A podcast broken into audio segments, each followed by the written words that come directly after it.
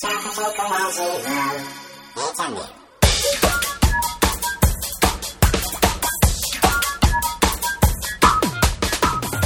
んにちは、佐藤あかりです。今日もちょこちょこラジオを聞いてくださってありがとうございます。この番組では、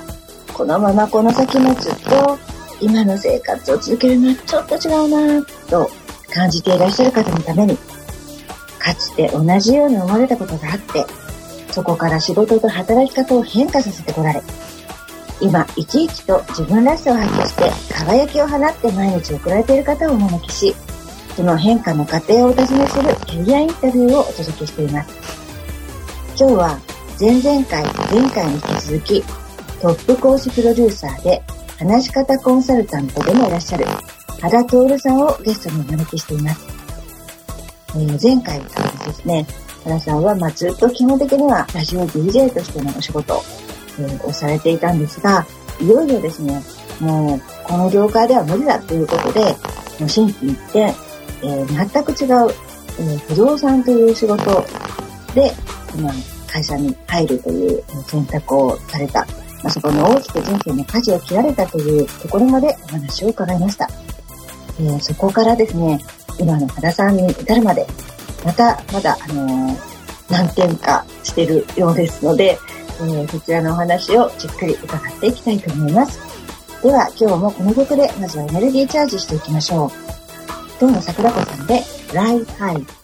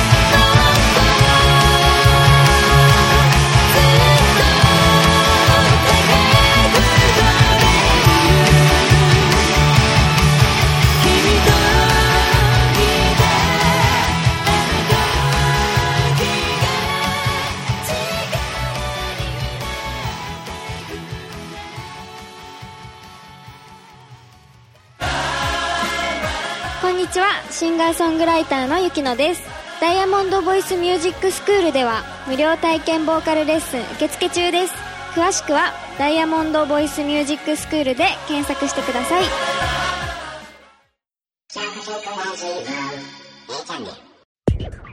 はい。では今日も早速、原徹さんをお招きしたいと思います。えー、原さん今日もどうぞよろしくお願いします。はい、よろしくお願いします。えー前回ですね、もう大決断をされて、まあ、まあずっと続けてこられていたラジオ DJ の仕事をもうこの業界は辞めるということで、全く違う不動産というお仕事に疲れる決意をされたということまで伺ったんですが、これなんで不動産だったんですか？あの、まあ、ラジオの DJ っていう仕事が、そもそも不安定な仕事だったので、あの、いつ首切られるかわからないとか、あーいつ収入がストップするかわからないっていうものだったんでね。で、その状態を避けるために、その不動産投資っていうのに、まあ、まあ、もともと興味があったんですよ。で、不動産投資で安定した収入を得るみたいなところに興味があったので、で、まず自分の興味があることっていうところで勉強したいなっていうのと、将来自分は経営者になるんだみたいなところもあったんで、あの、ラジオ DJ ってどこまで行っても雇われなんでね、あの、どんだけ有名になっても雇われで、で、いきなり首切られることあるじゃないですか。ででも経営者になれば、自分自身で、えー自分の仕事をコントロールできるという思いがあって、もう首切ら、首切られる人生嫌だなと思って、で、そのためには不動産行けば、お客さんが社長さんとかね、資産家の方ばかりなんで、まあ、そういう方から学べるかなっていう思いもあって、で、投資用不動産の営業マン。で、あと、まあ、あの、31で初めての就職だったので、そんなの雇ってくれるところって、まあ、営業職ぐらいしかないだろうなというのがあって、で、喋りが立つから営業職だったら受けるだろうなというのがあったんで、で営業職ばっかりこう受けてて、で、その中で、あの、一番いいなと思ったんで、えーそこの会社に入ったっていう感じですね。そうなんですね。まあでも、就職して最初も営業やってたんですよね、半年ぐらいね。そうですね。ラジオ局でも営業やってたし、営業経験もあったんで、うん。まあそこだけはね、良かったかなと。うん。で、不動産の、まあでも不動産業界も初めてですね。どどうでしたか？行かれて。僕はもうね、最初の頃、うん。1日目で、やべって思いました。うわ、とんでもないとこ来たなって、1日目に覚え、あの、感じたのを覚えてます。そもそも、朝礼があるどんなところで？朝礼がね、ああ、会社ねうん。で、社長がドーンと前にいて、で、会社のこの社訓みたいなのが上に掲げていて、うんじゃあ、まず、社訓の昭和みたいなところから始まってですね、えー、もうすっかり忘れましたけど、で、それを全員で昭和するっていう、もう、僕にとっては、営業にありがちな。はい。そう、もうわ、わけのわからない世界じゃないですか。今までそのラジオ局でそんなの、ね、もちろん当たり前ですけど、ないないね。うんやばーと思って。で、その後ずっと毎日1日8時間電話をかけるという日々なんですよ。アポ電話をね。はい。で、アポなんて取れないんで、そうそう簡単に、うん。もう1000件、2000件かけても、うん、やっと1件取れるかぐらいの世界でね。うん。でも、ああ、すっげえ世界入っちゃったな。で、特に投資用不動産の営業って僕はこんなに過酷だっていうのを知らずに入ってますから、あの、大変だよとは聞いてたんですけど、うんでうわ、社会ってやっぱりつ大変なんだなとかって思いながら、ただもう今更、あの、辞めるとか逃げるわけにもいかないんでね。もうここでなんとかもう成績を残してやるっていう思いでやってましたね。うん。で、成績、不動産営業ってすごい大変なイメージがありますけど、成績出ました？出ないんですよ、これがね。僕あの、たまたま1件目はね、えー入社して2、3ヶ月ぐらいでポンと売れたんです。たまたまね。これ先輩が助けてくれたんですけどうん。で、そこでまた調子乗るんですよ。また調子乗る。入社2、3ヶ月で多分同期入社の中で一番早く売ったんですよ。で、また調子乗るんですよ。なんですぐ調子、もう勉強しないですね。で、調子乗はい、いったの。を、そう。その後ね、本当に365日丸々売り上げゼロっていう、ここがもう人生最大の地獄の日々を過ごしてですね。で、ここでやっと気づきます。もう本当に勉強しない僕はやっと気づいて、あ自分のセンスとか感覚だけでやってたら、あの、世の中では通用しない、社会では通用しないんだと、それはもうラジオ DJ 時代も一緒だったなと。僕は何の勉強もせずにね、自分のセンスとか感覚だけでやってたからクビになったんだと。それにやっとその時気づいたんですよ。で、そこから僕が初めて社会人になって初めて勉強をします。今まで本なんか読んだことなかっ時ですか？はいた。30、それこそ1から2にかけてぐらいですね。で、ビジネス書を読み漁って、で、セミナーとかも自分のお金でね、週末とかに通ったりとか、で、そっからやっと勉強して、で、その不動産の知識も当然なんですけども、まあ営業の理論とか、コミュニケーションもね、うんあのセンスでやってましたから、コミュニケーション理論であるとか、あと心理学であるとか、まあ、いろいろやっていくうちに深掘ってってですね。で、えー社長の気持ちを分かるためには、あの、自分が社長にならなきゃっていう、セミナーのね、講師の方にすごく、えー言われたっていうのもあるんですけど、あんた将来経営者になりたいとかって言ってるけど、なりたいってやつはいっぱいいるんだと。でも実際になるやつは、あの、いないんだっつって、なりたいんじゃなくて、別に会社なんて誰でも作れるんだから、あの、会社作っちゃえばいいじゃないかとかって。その通りだと思って、うんあの、うん本当はダメなんですけど、会社作っちゃったんです。はい。で、そこで自分が社長、うか社長の隠れ副業をしたんですね。そうそう。はい。で、社長の名刺作って、で、あの、夜中に、夜にね、ウェブ上で話し方を教えるという、まあ今の仕事につながるような、あの話し方、ウェブでの話し方教室みたいなのをそこで始めて、そうするとね、あの、社長の友達ができるようになるでしょ？自分が社長だと。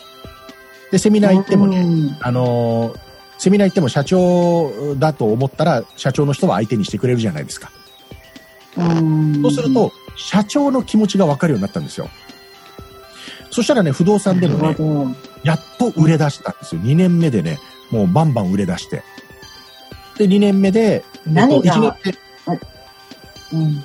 全く売れなかったです何が大きかったんですかね？やっぱり社長の、まあ、相手にしてる人の気持ちが分かるようになったから、それを伝えられるようになって売れたって感じそうですね。あの、気持ちが分かったっていうか、ニーズが分かったってやつですね。何に困っていて、将来どういう風になりたくて、だからうん不動産を買うんだみたいな。今までは、あの、儲かるから買うんだぐらいにしか思ってなかったんですけど、そうではなく、うん今の社長の問題を解決する、課題を解決する、その手段として不動産っていうのがあるんだっていうところを理解した。うんあとはそのいろんな理論が結びつきましたよね。あの営業理論だ、うんコミュニケーション理論だ、心理学だ、みたいなのも全部駆使しながらやると、もう今まで売れなかったのが嘘なぐらい、あの、バンバン売れるようになって、で、365日売上0円だったんですけど、2年目でね、いきなりね、あの、27億売るんですよ。すごい。まあ、そのギャップもすごいけど、でも、最初の1年ってすごい辛いですよね。その間って一応お給料出てるんですよね、会社から。給料出てるんですけど、当時ね、あのー3ヶ月売り上げがゼロだと、給料が3分の2になるみたいな、とんでもない制度があって、で、それで、給料自体もかなり少なくなった中やってましたね。だから辛かったですよお給料もきついけど、ね、売れない。でも毎日会社に行かなくちゃいけなくて、その中で売れないって辛いですよね。いや、もう辛いところじゃないですね。ただ、僕には辞めるという選択肢はな、なくてですね。負けて辞めるのはもう許されないと。要するにもうラジオ DJ 自体も負けてクビになっているわけですから、もう二度と負けられないと。で辞めるときは勝ってから辞めるんだっていう思いはものすごく強かったんですね。もう二度とあの負けて辞めるとか、あーいうことはもう絶対しないっていう、勝って辞めるんだっていう、その思いで頑張った。ふ踏みとどまったって感じですね。うん。うんまあだから今までしなかった、しなかったってわけじゃないと思うけど、まあ、勉強もね、あの、本、本も読んで、セミナーにも行って、そう。まあ、前もね、その努力はされてますからね、あの、声を出すとか、あの、練習するとかはされてるからししてないわけじゃないけれども、まあちょっとタイプが違う、本読んだりとか、セミナー、理論を学ぶとかいうことを始められたってことですよね。そこでですよ。まあ本当に学びって大事だなと。で、その理論をちゃんと身につけるとか技術身につける。本当に学びって大事だっていうのがあったからこそね、その、その時に講師という、あの、自分の次の夢がやっと見えたんですよね。あ、僕は講師になるんだっていう。学びを提供する側に回りたい。で、自分はラジオ DJ やってたし、うん喋りはうまいしね。で、人に教えるっていうことも好きだったんで、あ、もしかしたら自分は、あの、それが自分のね、本当にやるべき仕事なのかもしれないなっていうのが、その不動産の営業で成績が上がった時に、学びって人生変えるんだな。うんって思ったそうですっていうか。ねご自身がやっぱり人生を救われたからこそそう思われたんですよね。はい。その今までは、その、ちょっとうまくいくと、まあ、羽田さんの言葉を借りれば調子に乗るっていうことが続いてたようなんですが、ねこの時はどうだったんですか？その27億売ったっていう時は、調子には乗らなかったんですか？ねもうその時だけはやっと調子に乗らずに、でうん、当時インセンティブでね、お金も結構な額が入ってきましたから、もうね、びっくりしましたよ。自分の通帳に、あの、3000万とか振り込まれるんですよ。すごい。恐ろしいでしょ。うわ、すげえな、みたいな。不動産って恐ろしいなと思ったんですけど。で、その振り込まれた時に、ね一応まあ奥さんにも報告するんですけど、今まで散々調子に乗ってた僕が奥さんに何言ってたかっていうと、あの、こんだけインセンティブ入ったけど、いいか、生活は一切変えないからな。調子に乗るなよって。お前が言うなよ、みたいな。奥さんに言いましたから。はい。で、お金はたくさん入ったんですけど、それは一切、もう生生活レベルとかそういうのは変えずに、で、それをもとに、あの、不動産投資をね、念願の不動産投資をそこから始めた。うんで、不動産投資まあ、あの、羽田さんってあの皆さん実はその、オーナーさんなんですよね。その、ログハウス？はい。ログハウスをいくつも持ってらっしゃって、うんあの、運営をされている、あの、はいまあ、その、もちろんそこの社長さんでもあるオーナー社長なんですけど、うん。その時から、それが元手に、そういうものをい始めた。そこからスタート。あの時調子に乗ってたら散財してたんでね、調子に乗らなくてよかったな。そうですよね。まあ散々若い頃調子に乗素晴らしていってたんで、。成長してますね。もう30過ぎてね、やっと気づくんですよ、本当に。で、その時は本当調子に乗らずに、お金も無駄遣いせずに、えー投資に回して、っていうところ。ただ、あこう、その、そこからね、あのー企業の研修講師とか、その講師になりたいなっていう夢はあったんですけど、あのーうんまだまだね、何の実績もないし、えーいきなりね、その講師になりたいって言ったって誰も雇ってくれないっていうのがあったんでね。で、まだまだ自分は経験を積まなきゃいけないなって言って、次のキャリアにつながるっていう感じですね。その辺ももうだいぶ変わってますよね。昔だったら、このままいけるんだっていう感じになってたところが、まだまだ勉強しなきゃみたいに思ってるっていうところが、はいもう別人のようですよね。そうですね。もうね、昔はすぐ調子に乗っちゃってましたからね。はい。すごいですね。じゃあそこから次のえー会社に行かれるっていう話をまた伺っていきたいんですが、えーその前に2曲目お届けしたいと思います。小部義行さんで、夕焼け旅行。「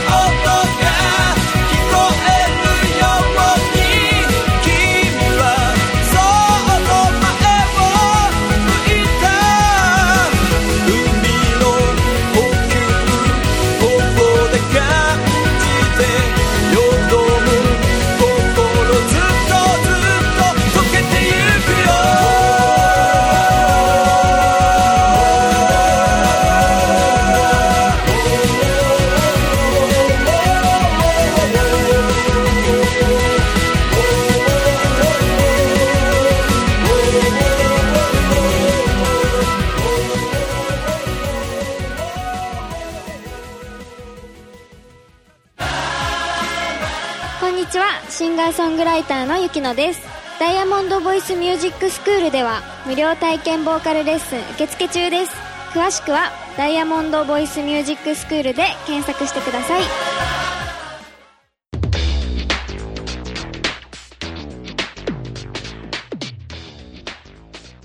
はい。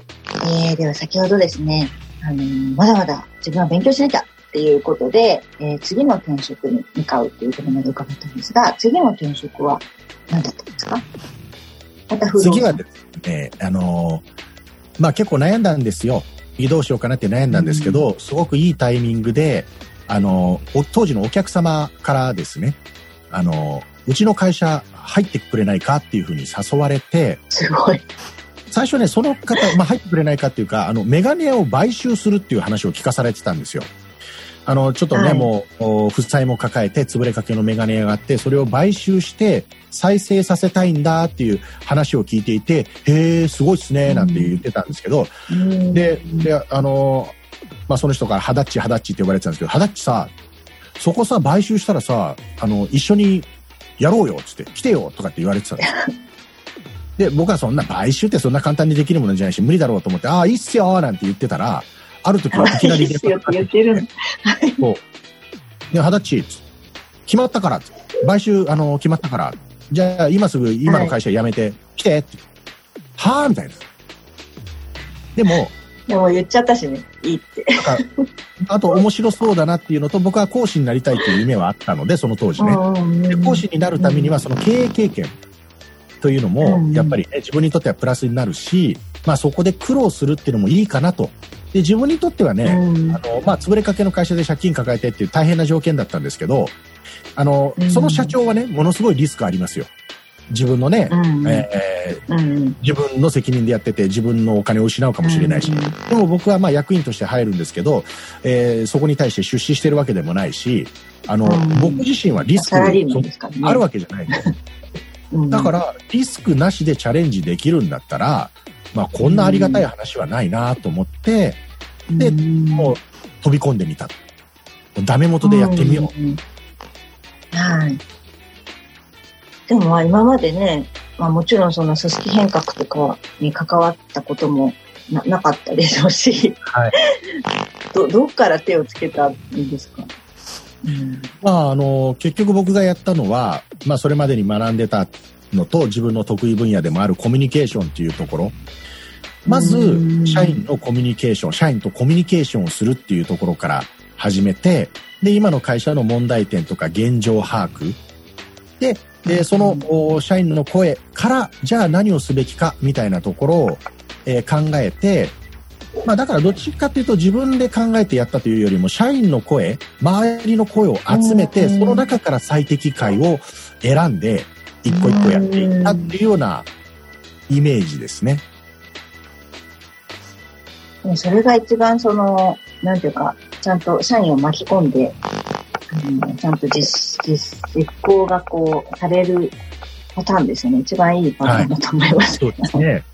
で、僕自身やっぱりね、その教育っていうのが大事だとか、学びって大事だっていううところがね、それが人生変えると思ってたんで、まあこれは会社も一緒だなと思って。だから僕がやってたのは、僕うん営業本部長みたいな立場で、その店舗のね、営業成績を上げるっていうのが、あの、使命だったんですけど、結局やってたのは社員教育ばっかりです。もう、うん研修、ね、えー社員集めて、えー社員研修やったりとか、えーマニュアル作ってそのマニュアル通りに接客指導やったりとか、もうとにかくその教育、うん教えるっていうところを一番中心に、えーやってましたね。んでそうするとね、やっぱりまさにだからその後の、その後のキャリアに直結する仕事をされてたわけですよね。そうですね。うんで、実際にその教育を受けた社員の方々が活躍して、パフォーマンスも上がるという。そう。だから、あの、これがまあ僕が講師になる一つのね、きっかけというか大きなね、出来事でもあるんですけど、人ってすごいなって思ったんですよ。だって、うん。売れかけの会社でね、借金も抱えてて、でもうモチベー仕事のモチベーションもだだ下がりで、で、その可能性、可能性というか、会社に対する可能性なんかも何も感じてなかった、そんなやる気のない社員が、あー我々が関わってね、コミュニケーションをとって、声を聞いて、で、その声をもとに会社の改善をし、で、えー育成、教育をしていくことによって、変わるんですよ。もう同じ会社とは思えないぐらい、人って変わるんですよね。で、その人たちの力のおかげで会社って立て直されたんですよ。うん結局経営陣ってね、経営者が何かできるかっていうと、直接何もできるわけではなく、やっぱり社員の、おーみんな、皆さんが力を発揮してくれないと会社って成り立たないですから、でその社員の皆さんが力をね、そう力発揮する引き出せるかどうか。うん、サ。ポートするその通りですね。ね引き出でもそれだけせるママネージメントがね、引き出せるか引き出せないかによってるだけなんですよね。でもこんな同じ人たち。こんなに変わるんだ、こんなに人って可能性あるんだっていうのを知ったので、うんだから教育、っていうのは、あの、やっぱり捨てたもんじゃない。学びっていうのはやっぱり捨てたもんじゃないと。これが今のね、仕事をする上でのモットーにもなってますよね。うん。それは大きいですよね。一回その、もう、もう潰れかけてて、モチベーションだだ下がりのところから、人がこんなに変わって会社も復活した経験を実体で、実体験されているから、まあ、だからこそ企業研修にも力が入るでしょうし、それは大きいですよね。うん。で、そこで活躍されて、そこから、まあもちろん引き止められたとは思うんですけども、まあその次はやっぱ講師になろうと思ったんですか？そうですねやっぱこのまま経営の方をもうちょっと。3年い、い、何年いたのかな ?3 年半ぐらいいたんですかね？そこのメガネ会社3年半ぐらい、えーいて、で、ある程度、その現場っていうのも、もう一番大変な時期、混乱な時期からは、えーまあ、成長軌道、まあ、黒字化っていうところまでね、あの、うん道筋が立って、で、それがあの、破天荒フェニックスっていう本になってですね、その社長が書いた本がですね、はい。ヒットしておりますので、その本に書いている、はい。えーその立て直しっていうのを僕がやってたので、あの、うん詳しく知りたい方は、えー社長が書きました、破天荒フェニックスどうぞお読みください。社長、宣伝しときましたよ。まあ、というね。えーはい。で、そこから、まあ、もう、あとは後輩に任せてっていうかね、自分の部下に任せて、うんで、自分は講師の道に行こうと。いうので、うんコンサル会社に、まあ、中途採用ですね。中途採用されて、で、そこからやっと、お念願の講師の道に進むという。うんでそこのね会社も間にコンサルに行こうと思ったのはどうしてですか、そのコンサル会社が、あの、講師を募集してたんですよ。なるほどね。はい。研修講師募集っていうふうにしていて、で、まあ、うんマネジメントもできる人材募集みたいなしてたんですけど、まあ、これもね、あの、はい本当に運命というか、必必然の出会いなのかもしれないですけど、その会社っていうのが、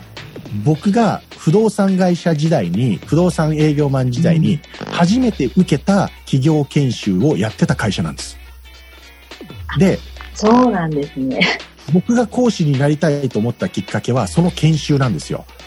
あの、最初は研修なんてめんどくせえなと思ってたんですけど、その研修がすごく良くて、あやっぱり学びって必要だ、理論って大切なんだっていうのがあって、その講師にすごく憧れたんですよね。うわ、研修講師という仕事があるんだっていう、その仕事っていうのを、研修講師という仕事があるっていうのを認識したのが、その研修を受けた時だったんで、うん、研修。やっぱ憧れって大事ですよね。結局今まで、幼少期から原さんって憧れたわけでしょ？だって芸能界にも憧れて、ねャニーズに憧れて、で、歌手に憧れ、俳優に憧れ、DJ に憧れ、憧れがやっぱりあるとこに人って動きたいから、憧れって大事ですよね。それはすごいラッキーでしたね。最初の方が研修講師として、かっこいいって思えたってことですよね。いや、この仕事すっごいなっていうね。でその研修を受けた、ちょうど8年後に、その会社に入るみたいな。でも8年かかってますから。運命と感じますよね。じゃあもうそこからいよいよ、もう快進撃、今に至る原さんにつながっていくわけですが、えー今日はここまでということで、そちらはですね、次回またじっくり伺っていければと思います。えーでは、原徹さん、今日もどうもありがとうございました。はい、ありがとうございました。